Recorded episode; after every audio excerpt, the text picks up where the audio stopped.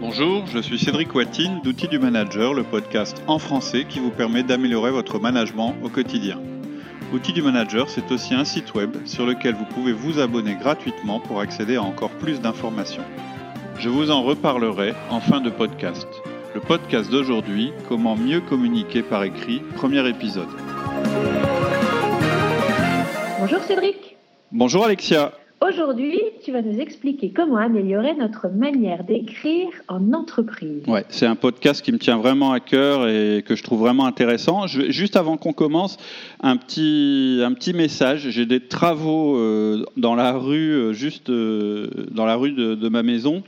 Euh, et vous allez peut-être entendre des bruits. Euh, J'ai négocié avec le gars qui attaquait notre mur avec un, une espèce de marteau-piqueur euh, une trêve de, de quelques d'une heure. J'espère qu'il va la respecter, mais voilà. Si jamais vous entendez des travaux, ben, je m'en excuse. Normalement, j'ai un micro qui est assez directionnel, mais parfois il y a des choses, des choses qui passent. Donc aujourd'hui, comment améliorer notre manière d'écrire en entreprise? En fait, je vais vous donner de grands principes pour écrire de manière efficace. Pas de manière artistique ou agréable, ou même vendeuse, quoique, mais efficace, pour mettre toutes les chances de votre côté et pour être bien compris. La plupart des cadres qui veulent être promus dans l'entreprise ne pensent pas qu'il est nécessaire de savoir bien écrire et bien écrire. Et d'ailleurs, c'est pas tout à fait faux. Hein. C'est pas une condition obligatoire. C'est pas un de nos outils majeurs. Moi, j'ai embauché plusieurs personnes dyslexiques ou qui avaient de grandes difficultés à l'écrit, et leur handicap les a jamais empêchés d'accéder à des, responsabilités importantes et de faire une très belle carrière. Mais je pense quand même que bien maîtriser l'écrit est primordial. Moi-même, j'avais, pas perçu ce, cette chose-là, j'avais pas accordé beaucoup d'importance à cette chose-là parce que je suis plutôt à l'aise dans ce domaine. Euh, mais j'ai vu euh, au cours de ma carrière les problèmes que ça pouvait poser à d'autres personnes. Oui, parfois on juge les gens à leur façon d'écrire. Oui, tout à fait. C'est un peu ce qu'on dit quand on parle du disque, hein, notre, notre outil pour mieux communiquer. On essaye tous de ne pas avoir d'a priori sur les gens, on essaye de ne pas les juger, mais quoi qu'on fasse, en fait, on les juge automatiquement et inconsciemment quand on les a en face de nous. Hein. on les juge d'après leur physique, leurs vêtements, leur aspect général, les gestes qu'ils font, le ton, le vocabulaire, etc. Tout ce qu'on perçoit, en fait, ça, ça, provoque chez nous un jugement. Même si on n'a pas envie euh, de se baser sur ce jugement pour se faire une opinion, ce jugement, il existe. Et je me suis rendu compte aussi, inconsciemment, que je jugeais les personnes sur leur manière d'écrire. C'est-à-dire quand quelqu'un écrit un truc euh, plein de fautes d'orthographe ou très compliqué à lire, etc., ben, inconsciemment, euh, je le juge. Et aussi, parfois, de mon côté, moi je croyais qu'utiliser des mots compliqués pour exprimer une pensée complexe, ça permettait d'être mieux compris. C'est ce qu'on nous apprend à l'école hein, en général, mais en entreprise, c'est pas le cas. En fait, je me rendais compte que j'ennuyais tout le monde avec mes beaux développements intelligents, et en fait, j'étais pas, euh, pas bien compris. Et euh, en communication, ce qui est important, c'est que la personne à qui vous adressez vous comprenne. Et vous-même, je sais que vous lisez certains comptes rendus avec plaisir, alors que d'autres, euh, c'est un véri, véri, véritable pinsomme. Et je sais que vous recevez 80 mails par jour et que ça compte et que vous devez lire vite. Et je pense que quand c'est pas clair, vous passez vite à autre chose. Donc, ce qui s'applique aux autres s'applique aussi à vous. Donc, un cadre doit être un bon écrivain. En tout cas, euh, il doit éviter d'être mauvais vous devez vraiment, en entreprise, éviter d'écrire de mauvais messages. On, va voir ce que c'est qu'un mauvais message plus tard, mais beaucoup de cadres qui ont un problème avec l'écrit, ils vont essayer de compenser en utilisant des mots compliqués et des, phrases, des, des phrases complexes, parce qu'ils pensent qu'ils auront l'air plus malins comme ça. Et en fait, c'est complètement idiot de faire comme ça, et c'est le contraire qui se produit. Et d'ailleurs, c'est le contraire qu'il faut faire. Il faut simplifier. Ça va être l'esprit le, de ce podcast. Et euh, Churchill, euh, qui pour moi est un maître du langage, hein, un, un, un, orateur formidable, il disait les mots courts sont les meilleurs et les vieux mots sont les meilleurs de tous. C'est pour, pour ça qu'on va vous proposer une méthode toute simple qui va améliorer votre expression écrite. Et c'est nécessaire parce qu'on communique beaucoup par écrit, que ce soit à travers les mails, les rapports, les revues ou les comptes rendus. Et d'où vient cette méthode? Alors ça va vous étonner, en fait elle vient de Mark Horstman de Manager Tools. Bon ça c'est pas étonnant hein, puisque euh, notre podcast il est très inspiré de, de, du sien. Ce qui est plus étonnant c'est qu'en fait il a tiré sa méthode et surtout le dernier point qu'on va voir euh, d'enseignement qu'il a eu dans l'armée américaine. Et ce qui est encore plus étonnant c'est que c'est une méthode très rationnelle basée sur la mathématique et, ou, ou plutôt sur les chiffres et on verra ça à la fin du podcast. Ah, c'est plutôt étonnant ça. Ouais. Je pense que ça nous paraît étonnant parce que depuis tout petit, on nous a appris en fait à opposer les choses, en particulier en France. Soit on est bon en français, soit on est bon en maths, mais jamais les deux. Et euh, je sais aussi que, par exemple, souvent j'étonne quand je dis que la philo et les maths, ça se ressemble. Dans les deux cas, on est sur de la logique, sur, le, sur de l'analyse. Donc, donc voilà, je reviens sur le mmh. sujet. C'est clairement pas une méthode qui va faire de vous un écrivain, mais qui va vous aider à mieux vous faire comprendre, et ce qui est le rôle majeur de l'écrit dans l'entreprise. L'écrit dans l'entreprise, c'est un outil pour transmettre de l'information. Alors, quelle est cette méthode? Alors, on va avoir trois, euh, cinq recommandations. Pardon. La première, c'est les idées importantes en premier. La deuxième, c'est éradiquer la voix passive. La troisième, c'est éviter les virgules. La quatrième, c'est lisez à voix haute. Et la cinquième, c'est notez-vous avec l'indice de lisibilité. Alors, première recommandation, les idées importantes en premier. Oui, ça paraît logique. Oui, ça paraît logique, je suis d'accord. Et pourtant, en fait, c'est certainement la règle qui est la moins respectée. Et c'est d'ailleurs pourquoi on vous la met en premier, puisqu'on s'applique nos propres règles, évidemment. Ça signifie que si vous respectez toujours cette règle, ça fera probablement une énorme différence avec la manière dont vous écrivez aujourd'hui. Vous allez vous rendre compte à quel point vous pouvez vous améliorer en appliquant cette règle toute simple. Si vous voulez optimiser votre temps, vous pouvez arrêter tout de suite de nous écouter et appliquer ce premier conseil. Vous verrez, ça va changer radicalement l'efficacité de vos écrits. Ce qu'il faut vous rappeler, c'est que l'écrit, c'est une forme de communication. Quand on écrit, c'est pour gagner quelqu'un à notre cause et on doit lui faciliter la tâche, lui dire tout de suite clairement ce qu'on est en train de faire. Quand on lui cache notre idée principale, en fait, la personne ne peut pas comprendre et accepter. C'est beaucoup plus difficile. On lui rend la tâche beaucoup plus difficile. Et en faisant un petit peu le malin comme ça, on se décrédibilise. Quand on n'avance pas ses idées clairement, on génère des soupçons, on donne l'impression qu'on n'est pas très confiant. Donc, vous avez peut-être lu dans des ouvrages sur la négociation ou, l'influence, etc., qu'il faut avancer caché. Vous avez peut-être admiré les talents des, plus grands vendeurs ou des, plus grands manipulateurs. Vous avez adoré certainement des films euh, comme Ridicule, où on utilise le langage pour sa beauté, ou, la langue pour la possibilité qu'elle offre de perdre les gens ou de les manipuler. Moi aussi, ça me fascine et ça me distrait. Mais là, on est en entreprise. On est là pour avancer, on est là pour travailler ensemble et dans le long terme. Et surtout, on a peu de temps. Et en plus, on en a déjà parlé dans d'autres podcasts, on sait que le gâchis le moins perceptible dans une grande organisation, c'est ce qu'on appelle la friction de communication.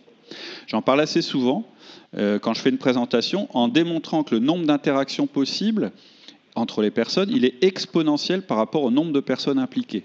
Donc quand vous compliquez votre communication en voulant faire des effets ou tout simplement en oubliant le principe d'efficacité, vous augmentez le risque de friction de communication. En fait, la friction, hein, c'est tous ces petits moments cumulés où on croyait être bien compris et où il faut tout reprendre. Ah bah tu m'avais dit de faire comme ça, mais non, je t'ai pas dit ça, etc. Ce genre de choses. Toutes ces approximations qui génèrent des retours en arrière et ça se produit d'autant plus fréquemment qu'on est nombreux. Donc, Premier grand principe, les idées les plus importantes en premier. Vous annoncez votre intention. Ok, je comprends. Je comprends l'idée, mais concrètement, on fait comment? Alors voilà, une fois que votre texte est écrit, vous allez le relire, euh, même un mail, hein, parce qu'un mail, c'est normalement un truc qu'on écrit à toute vitesse et qu'on balance sans l'avoir relu. Euh, mais en fait, vous allez vraiment le relire, y compris un mail, y compris un SMS, etc., parce que euh, ça va vous faire gagner du temps. En général, on pense l'inverse. On se dit, bah non, un mail c'est rapide, j'écris à toute vitesse, clac, clac, je fais pas trop attention à la forme et je le balance. Et ça, c'est un mauvais calcul. En fait, vous avez l'impression de gagner du temps, mais comme il est mal écrit, vous allez embarrasser le destinataire. C'est-à-dire que vous, vous aurez gagné du temps, mais eux, lui, il va perdre du temps. Et en général, on a plusieurs destinataires. Donc, c'est tous vos destinataires qui vont perdre du temps à essayer de comprendre votre mail.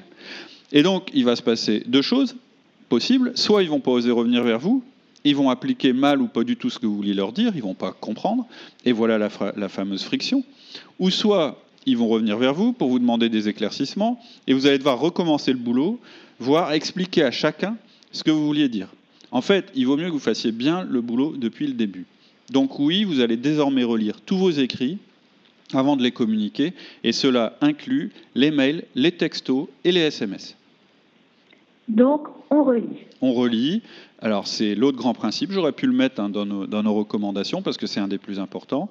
On relit et on se pose en fait la question suivante. On se dit, c'est quoi l'idée principale? C'est quoi la phrase qui résumerait le mieux le sujet? Et quelle que soit la réponse, Cette phrase, vous l'écrivez en premier, au-dessus de votre texte, en gras ou en, souligné, vous la mettez en évidence. Parfois, cette phrase, vous allez la trouver enterrée dans votre texte, et même souvent, vous allez la trouver dans la conclusion. Alors pourquoi vous allez la trouver dans la conclusion? Parce que c'est comme ça qu'on vous a appris à l'école. Le raisonnement d'abord et la conclusion logique à la fin. Sauf que là, on n'est plus à l'école, on, est en entreprise. Ça, j'y reviendrai sur la formation que vous avez peut-être eue en école, parce qu'en fait, quelque part, dans ce podcast, je vais vous un peu vous dire de ne pas faire comme vous avez appris à l'école. Donc, je, vous expliquerai un peu plus tard pourquoi.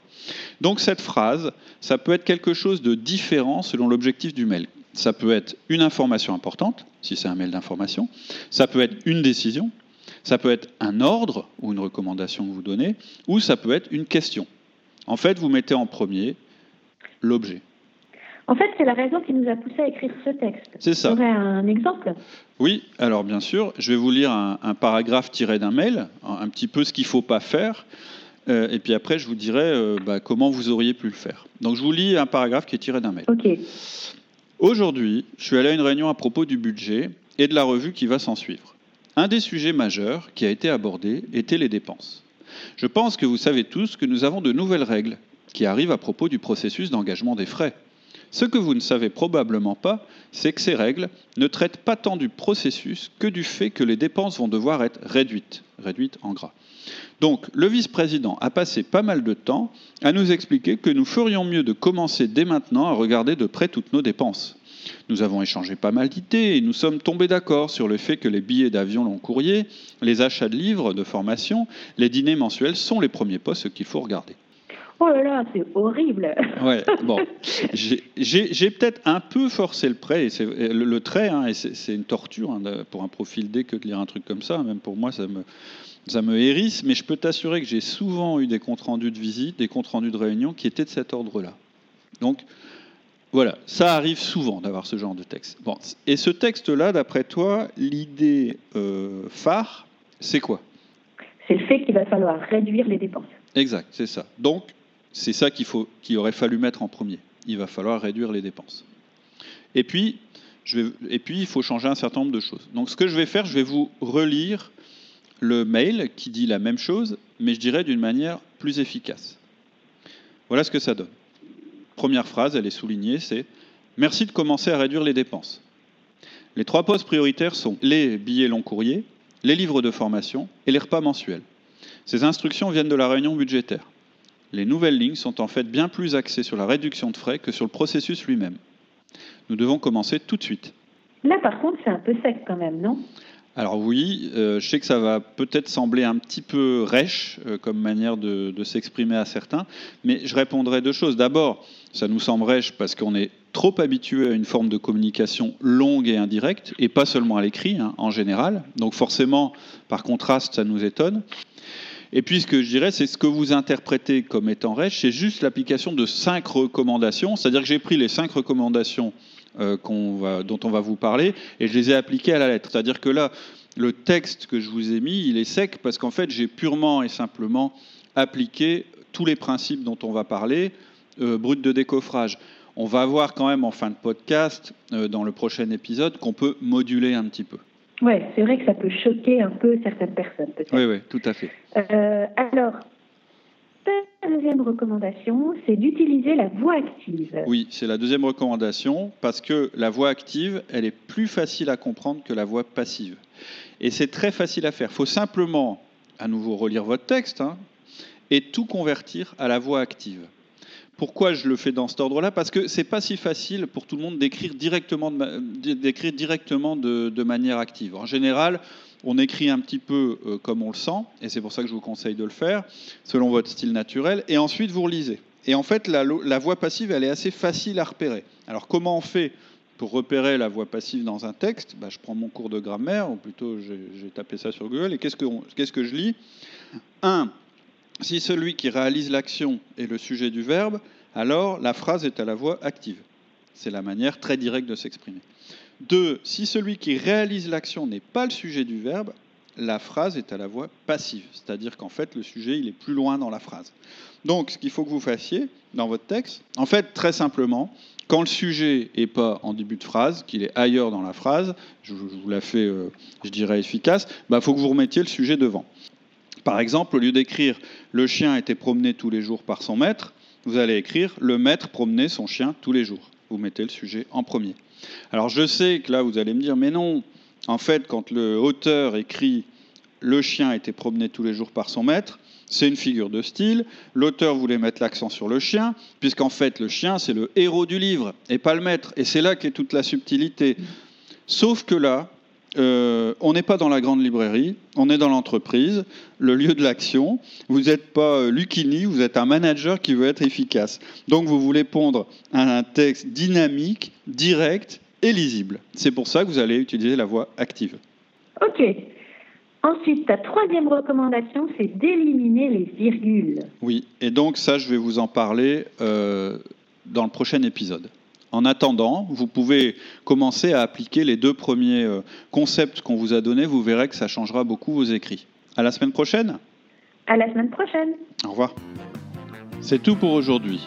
Le prochain podcast paraîtra la semaine prochaine. En attendant, abonnez-vous gratuitement sur notre site outildumanager.com. Cela vous permettra de télécharger des documents complémentaires, de recevoir notre newsletter, de passer des tests disques en ligne et de nous poser toutes vos questions. À bientôt sur outildumanager.com.